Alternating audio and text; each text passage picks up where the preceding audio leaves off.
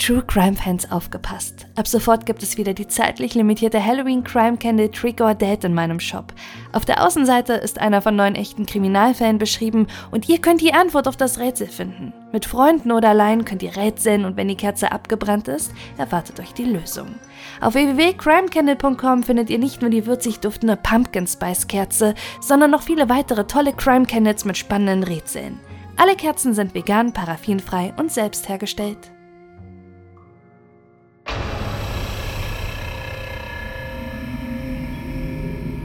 Immer wieder kommen um Halloween die Urban Legends auf, die von unheimlichen Candyman und seinen vergifteten Süßigkeiten erzählen. An jenem Tag, auf den sich die Kinder das ganze Jahr freuen, weil sie unzählig viele Süßigkeiten sammeln können, würde der gruselige Mann zuschlagen. An der Tür seines furchteinflößenden Hauses verteilt er Lollis, Bonbons und Schokolade an die Kinder, aber sie sind alle vergiftet. Doch im Jahr 1974 wird die Legende zur grausamen Realität. Ein kleiner Junge wird vergiftet.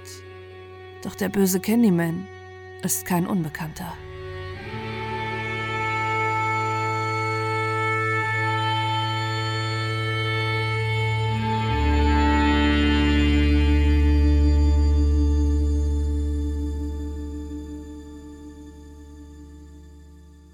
Es ist der 31.10. und in der kleinen Stadt Deer Park in Texas scheint alles wie ein normaler Halloween-Abend zu verlaufen. Kinder ziehen in Verkleidung von Haus zu Haus und sammeln Süßigkeiten.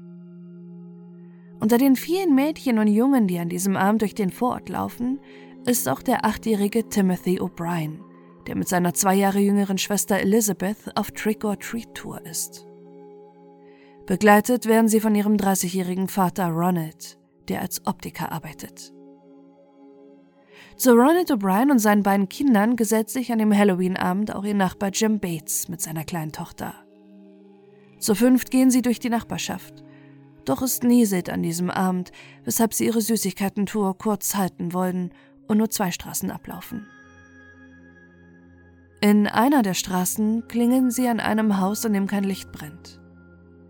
Jim Bates und seine Tochter warten am Bürgersteig, da sie denken, dass keiner zu Hause ist. Timothy, Elizabeth und ihr Vater klingeln trotzdem. Doch niemand öffnet ihnen, weshalb die beiden Kinder zurück zur Straße rennen, um noch ein paar Süßigkeiten bei den umliegenden Häusern zu bekommen, bevor der Regen stärker wird und sie nach Hause zurückkehren müssen. Als Jim Bates mit den drei Kindern schon vorausgegangen ist, holt Ronald die Gruppe wieder ein. Es sei doch jemand in dem Haus gewesen. Anscheinend sogar jemand, der gut verdient, denn er hat fünf Pixie-Sticks in der Hand, die damals bei den Kindern sehr beliebt sind. Aber mit fünf Dollar nicht gerade günstig. Die Pixie-Sticks sind ca. 50 cm lange Strohhalme, gefüllt mit süß-saurem Brausepulver. Nach der Trick-or-Treat-Tour gehen die O'Briens noch mit zur Familie Bates, um die Süßigkeiten der Kinder aufzuteilen. Auch die beliebten Pixie-Sticks werden an die Kinder verteilt. Einen bekommt Timothy, einen seine Schwester Elizabeth und jeweils einen bekommen die beiden Kinder von Jim Bates. Den fünften Pixie Sticks schenkt Ronald O'Brien einem zehnjährigen Jungen, den er auf dem Nachhauseweg trifft und aus der Kirche kennt.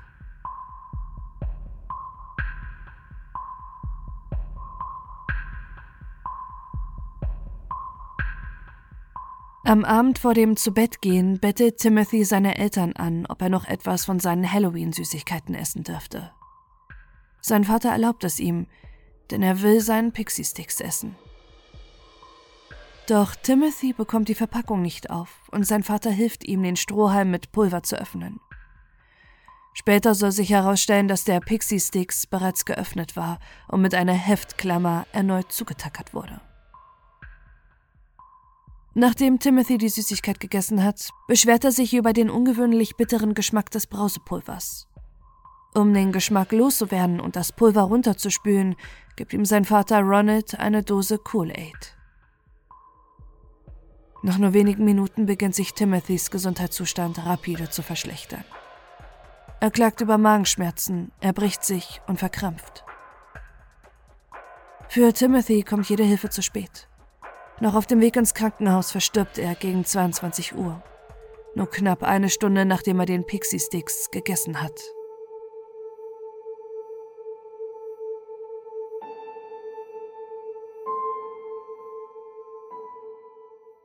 Während die Eltern im Krankenhaus trauern, verständigen die Ärzte sofort die Polizei und Staatsanwaltschaft und berichten ihnen von dem Jungen, der nach dem Verzehr von Süßigkeiten plötzlich verstarb.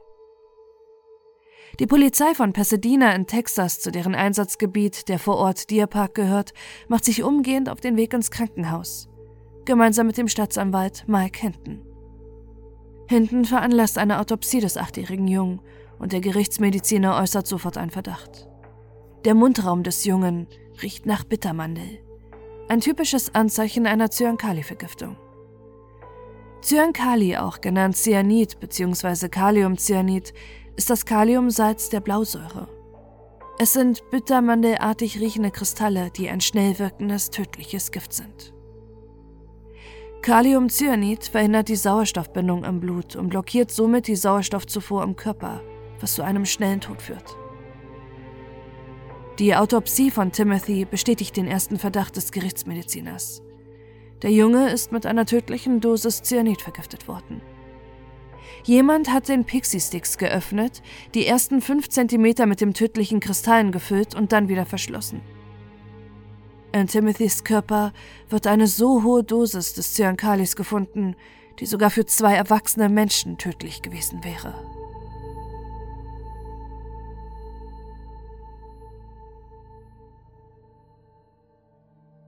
In Deer Park bricht die Panik aus und die Menschen geraten in Angst. Irgendjemand hat die Halloween-Süßigkeiten der Kinder vergiftet. Die Polizei gibt eine Warnung im kleinen Ort heraus und Eltern kontaktieren die Behörden und geben dort die Süßigkeiten ab, die ihre Kinder bei der Trick-or-Treat-Tour geschenkt bekamen. Die Polizei hat es aber vor allem auf die Pixie-Sticks, die Ronald Clark O'Brien bekommen hat, abgesehen. Vier von ihnen sind immer noch im Umlauf.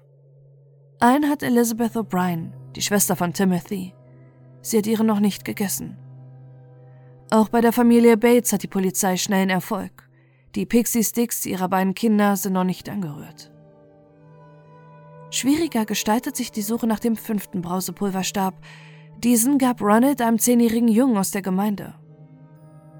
Als auch seine Eltern ausfindig gemacht werden können und die Polizei sie kontaktiert hat, geraten sie in Panik. Zwischen den Halloween-Süßigkeiten ihres Sohnes können sie den Stick nicht finden. Schlussendlich sehen sie im Zimmer ihres Kindes nach und können endlich Gewissheit haben. Der Junge liegt mit dem Pixie Sticks schlafend im Bett. Er wollte heimlich vor dem Zubettgehen noch das Brausepulver essen, doch wegen der Heftklammer konnte er den Stick nicht alleine öffnen. Die forensische Untersuchung ergibt, dass alle fünf Sticks mit Cyankali versetzt sind. In Timothys Pixie Stick ist sogar noch am wenigsten, in den anderen vier ist eine so hohe tödliche Menge des Giftes, dass sie für drei bis vier Erwachsene tödlich hätte sein können.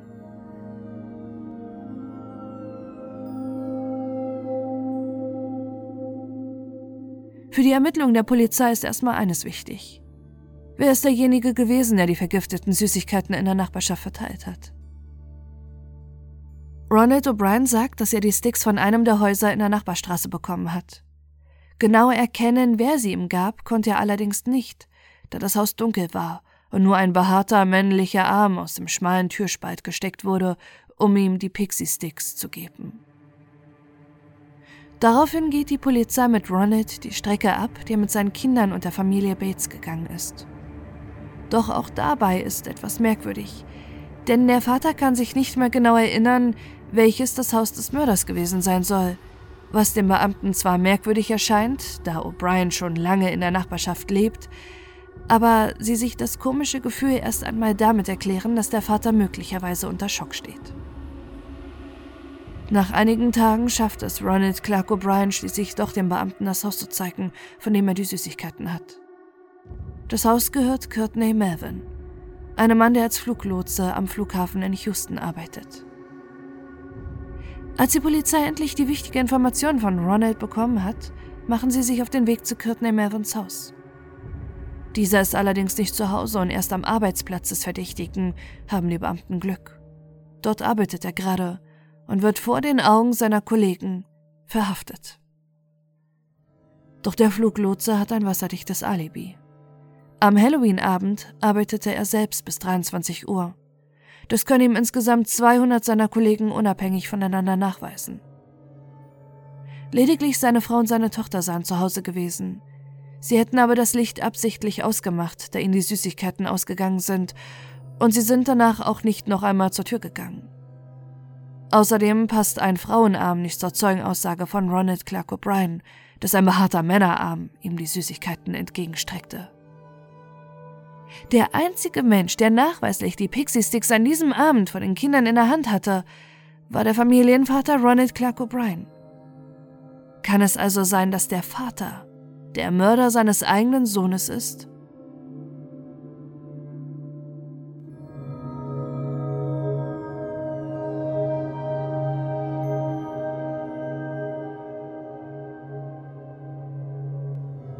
Mit diesem Verdacht beginnen die Ermittler einen Tag nach dem Tod von Timothy, sich mit dem Hintergrund von Ronald zu beschäftigen. Innerhalb von zehn Jahren hat O'Brien insgesamt 21 verschiedene Jobs und bei seiner derzeitigen Anstellung als Optiker in Houston steht er erneut kurz vor der Kündigung, der er des Diebstahls bezichtigt wurde. Außerdem finden die Ermittler schnell heraus, dass der Vater hochverschuldet ist. Über 100.000 US-Dollar Schulden hat er. Das würde mit dem heutigen Dollarkurs einen Wert von etwa einer halben Million US-Dollar entsprechen.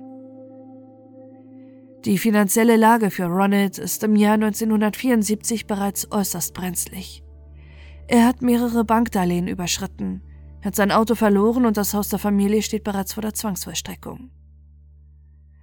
Als die Ermittler die Finanzen der O'Briens durchleuchten, machen sie dabei eine besonders aufschlussreiche Entdeckung. Auf beide Kinder der Familie hat der Vater eine Lebensversicherung laufen. Erst Anfang des Jahres 1974 hat er diese Versicherung abgeschlossen, mit jeweils 10.000 Dollar auf jedes der Kinder. Seine Frau weiß nichts davon. Er wählt extra eine Versicherung, bei der sie nicht unterschreiben muss. Nach seiner Verhaftung reicht sie außerdem unverzüglich die Scheidung ein. Im September 1974, also einen Monat vor Timothys Tod, hat er sie nochmals um je 20.000 Dollar erhöht und nur wenige Tage vor der Vergiftung seines Sohnes ist die Lebensversicherung nochmals um 20.000 Dollar pro Kind erhöht worden. Somit haben Timothy und Elizabeth jeweils eine Lebensversicherung von 50.000 Dollar. Beim Tod beider Kinder hätte Ronald Clark O'Brien somit eine Summe von 100.000 US-Dollar bekommen. Exakt die Summe, mit der er verschuldet ist. Kann es also sein, dass der Vater aus Habgier seine eigenen beiden Kinder vergiften wollte und um seine Tat zu vertuschen sogar in Kauf nahm, dass drei weitere Kinder sterben würden?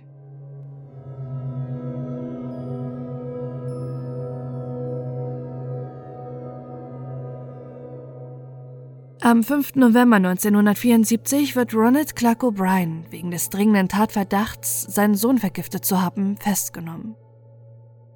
Bis zum Schluss streitet er diese Tat ab und beteuert seine Unschuld. Doch die Polizei hat noch mehr gegen ihn in der Hand. Am 1. November um 9 Uhr, also nur wenige Stunden nachdem sein Sohn verstarb, rief er bereits bei der Versicherung an und fragte nach, wann er mit dem Geld aus der Lebensversicherung seines Sohnes rechnen könnte.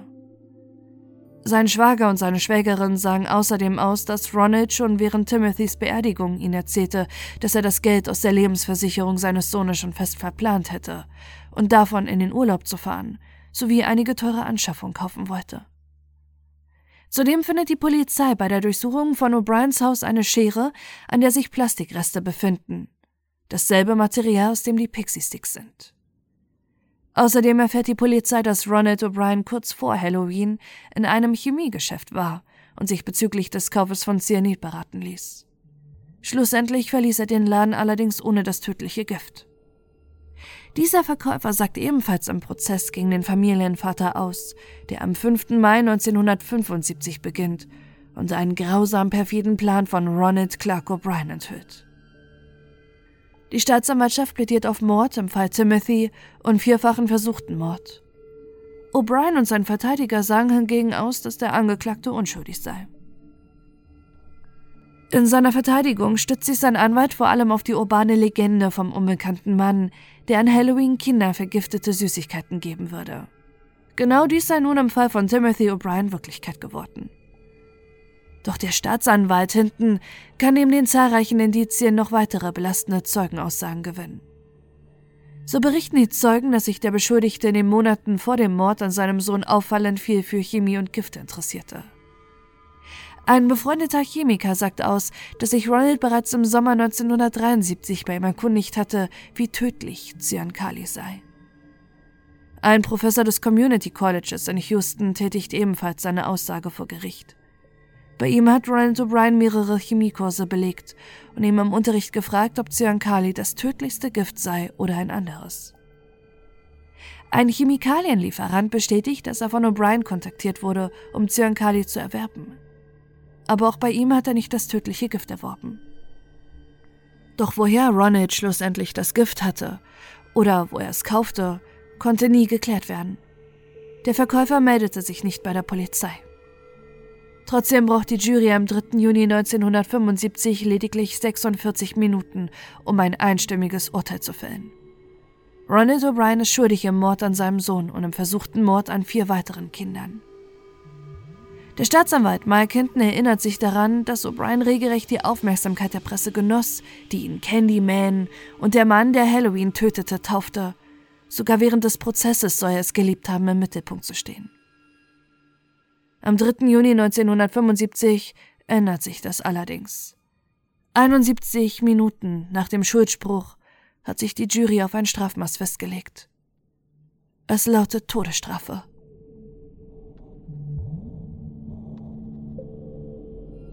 Ronald Clark O'Brien legt mehrfach Berufung gegen das Urteil ein, doch ohne Erfolg. Immer wieder beteuert er, dass er nichts mit dem Mord an seinem Sohn zu tun gehabt habe und nun ein unschuldiger Bürger am Todestrakt sitzen würde. Auch im Gefängnis hat es O'Brien nicht leicht. Als Kindesmörder verachten ihn die anderen Häftlinge und beantragen sogar am Tag seiner Hinrichtung eine Demonstration im Gefängnis, um ihren Hass gegen ihn zu symbolisieren. Der erste Termin der Hinrichtung soll am 8. August 1980 sein. Doch sein Anwalt erwirkt einen Aufschub. Zwei Jahre später wird der nächste Termin gefunden, doch auch dieser wird verschoben. Der dritte Hinrichtungstermin soll der 31. Oktober 1982 sein, der achte Jahrestag des Mordes an Timothy. Aber auch dieser Termin wird erneut verschoben. Am 31. März 1984 wird der vierte und letzte Hinrichtungstag für Ronald Clark O'Brien terminiert. Auch diesen versucht er zu verzögern, denn er soll einer der ersten Insassen in Texas sein, der mit einer Giftspritze hingerichtet werden soll. Dagegen versucht O'Briens Anwalt anzugehen und stellt einen erneuten Antrag auf Aufschub, mit der Begründung, dass die Todesspritze eine ungewöhnlich grausame Todesart sei. Doch der Bundesrichter lehnt diesen Antrag erneut ab.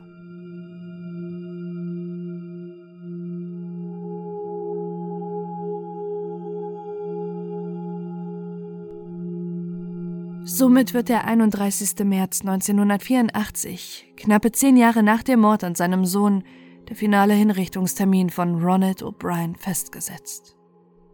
Bis zu seinem Tod beteuert er seine Unschuld. In einem Brief erfasst O'Brien seine letzten Worte. Darin schreibt er, was in wenigen Augenblicken passieren wird, ist falsch. Wir Menschen machen jedoch Fehler und Irrtümer. Diese Hinrichtung ist einer dieser Fehler. Es bedeutet jedoch nicht, dass unser gesamtes Justizsystem falsch ist. Deshalb würde ich allen vergeben, die in irgendeiner Weise die Schuld an meinem Tod tragen. Außerdem bete ich für jeden, den ich in meinen 39 Jahren in irgendeiner Weise beleidigt habe und bitte um Vergebung, genauso wie ich jedem vergebe, der mich in irgendeiner Weise beleidigt hat. Und ich bete und bitte um Gottes Vergebung für uns alle als Menschen. An meine Liebsten. Ich erweitere meine Liebe für euch bis in die Unsterblichkeit. An diejenigen, die mir nahestehen. Ihr sollt in eurem Herzen wissen, dass ich euch alle liebe. Gott segne euch alle und möge Gottes bester Segen immer mit euch sein. Ronald C. O'Brien. PS. Während meiner Zeit hier wurde ich von allen Gefängnismitarbeitern gut behandelt.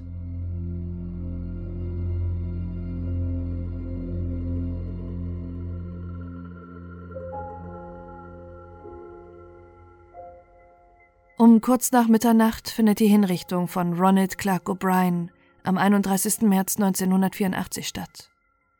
Vor dem Gefängnis haben sich zahlreiche Proteste gebildet. Einige der Demonstranten protestieren gegen die Todesstrafe, andere bejubeln die in ihren Augen gerechte Strafe für O'Brien. Immer wieder durchziehen Trick-or-Treat-Rufe die Nacht und viele der 200 Demonstrierenden essen Pixie Sticks. Doch das Vermächtnis des Mannes, der Halloween getötet hat, halt bis heute nach. Die Urban Legend ist Wirklichkeit geworden. Immer wieder gibt es die Geschichten über Menschen, die Kindersüßigkeiten an Halloween vergiften würden. In den USA gibt es sogar Sammelstellen, bei denen Eltern die Süßigkeiten ihrer Kinder überprüfen lassen können. Die Angst vor dem Candyman ist in den Köpfen, auch wenn Timothy O'Brien bis heute der einzige Junge ist, der wegen Halloween-Süßigkeiten gestorben ist. Und das nicht wegen eines unbekannten Mannes, sondern wegen seines eigenen habgierigen Vaters.